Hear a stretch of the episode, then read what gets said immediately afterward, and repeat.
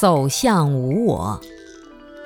如果一个人驾驭不了自己的恶业，就表现为一个坏人；但如果他驾驭不了自己的善业，特别热情，一定要帮别人做事情，尽管不失为一个善良的人，但实际上也是一种愚诚。